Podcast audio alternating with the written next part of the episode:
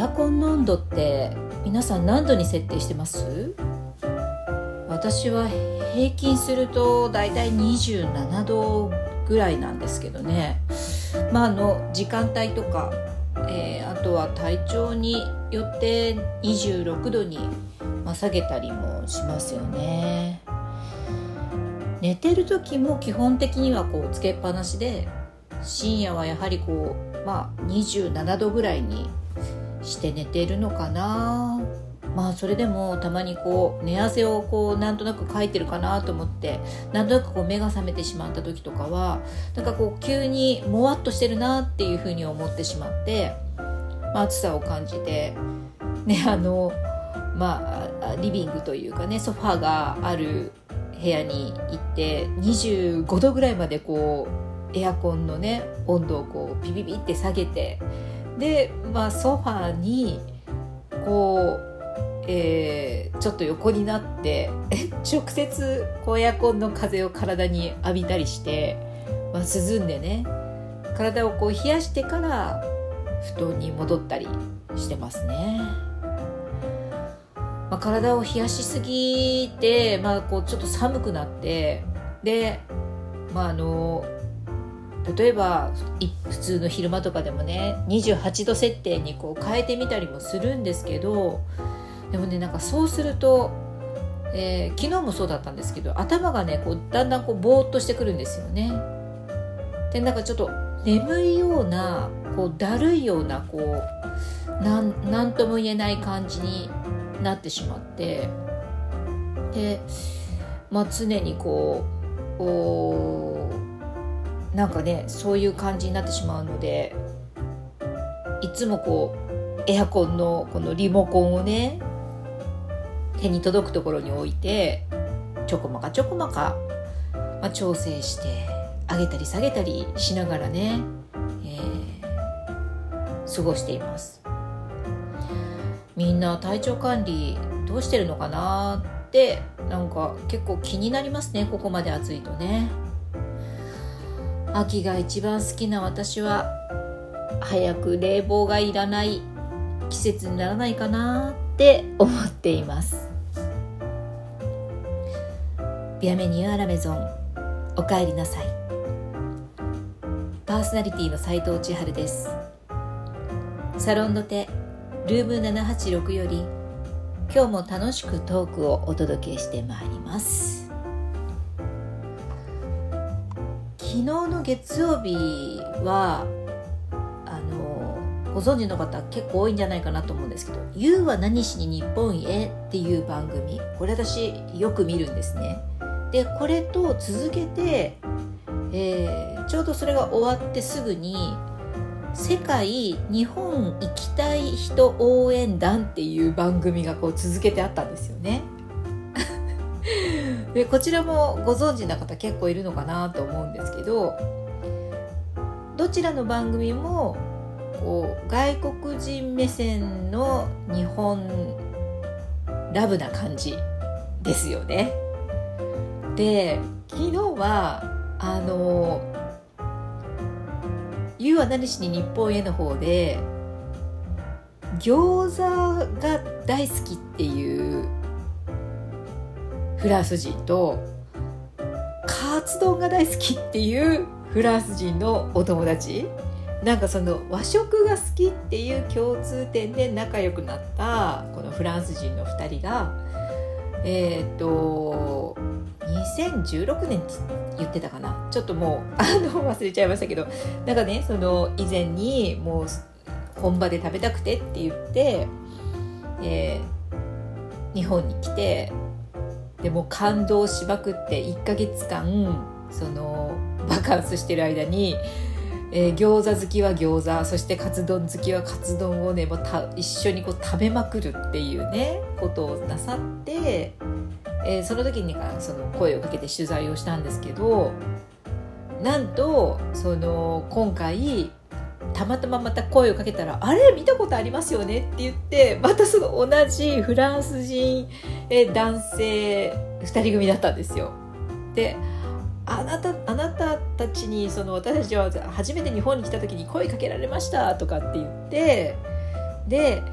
またその2人に密着取材を取材を、えー、申し込んでいくっていう風になってもうこれが実現したんですけどいやめちゃくちゃ面白いフランス人で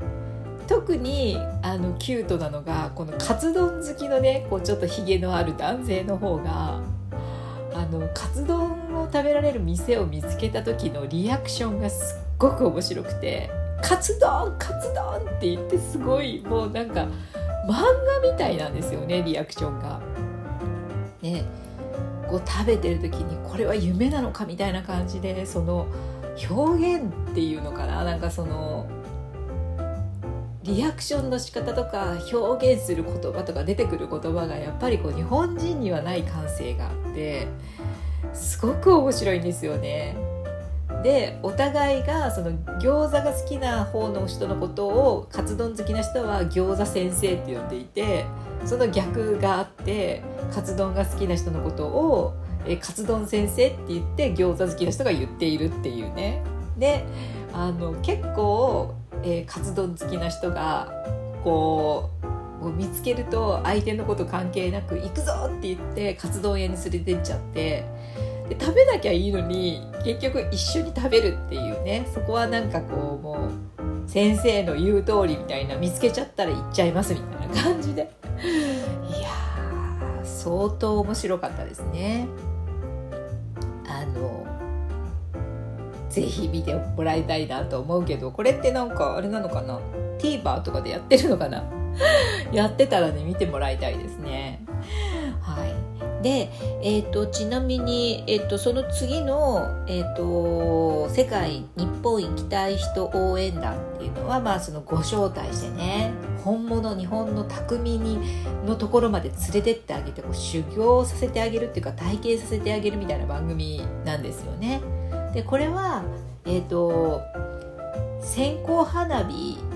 好きなえっ、ー、と昨日はねドイツ人ドイツ人だったかな、うん、の話があったりとか、えーと、してたんですよね。でこれも私前の段階で1回見ていてでそれからこう、まあ、何年も経って今どうなったみたいなことをねあのちょっとやってましたけどね。いやーすごかったですね。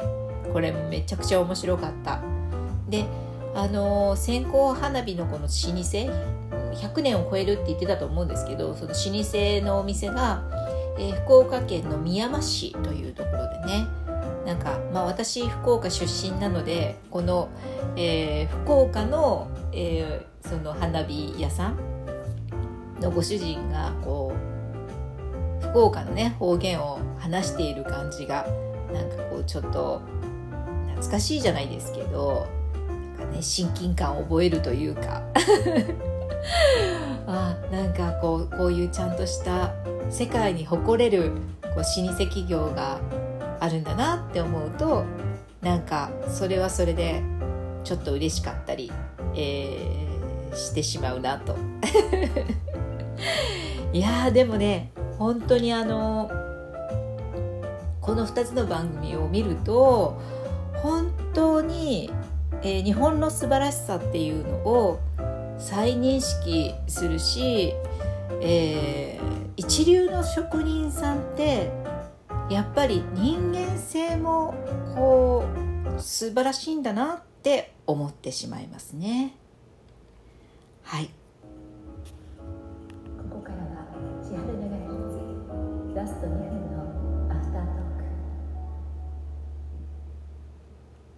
千春メガヘルツ進化してるでしょ？もっともっと、えー、聞いてくださってる方に楽しんでもらえるようにしたいし、えー、新しいリスナーさんにも、まあ、出会いたいなと思ってまあそのために、えー、もっと魅力的なね12分にしていきいかなきゃなと思っています。お時間参りました今日も最後まで聞いてくださってありがとうございます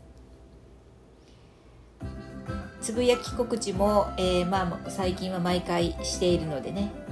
番組フォローをしていただくと、えー、お知らせが飛んでいきますのでよろしくお願いします。え次回お耳を拝借するまでの間もどうぞ皆様毎日楽しく美味しくボナペティ斉藤千春でした。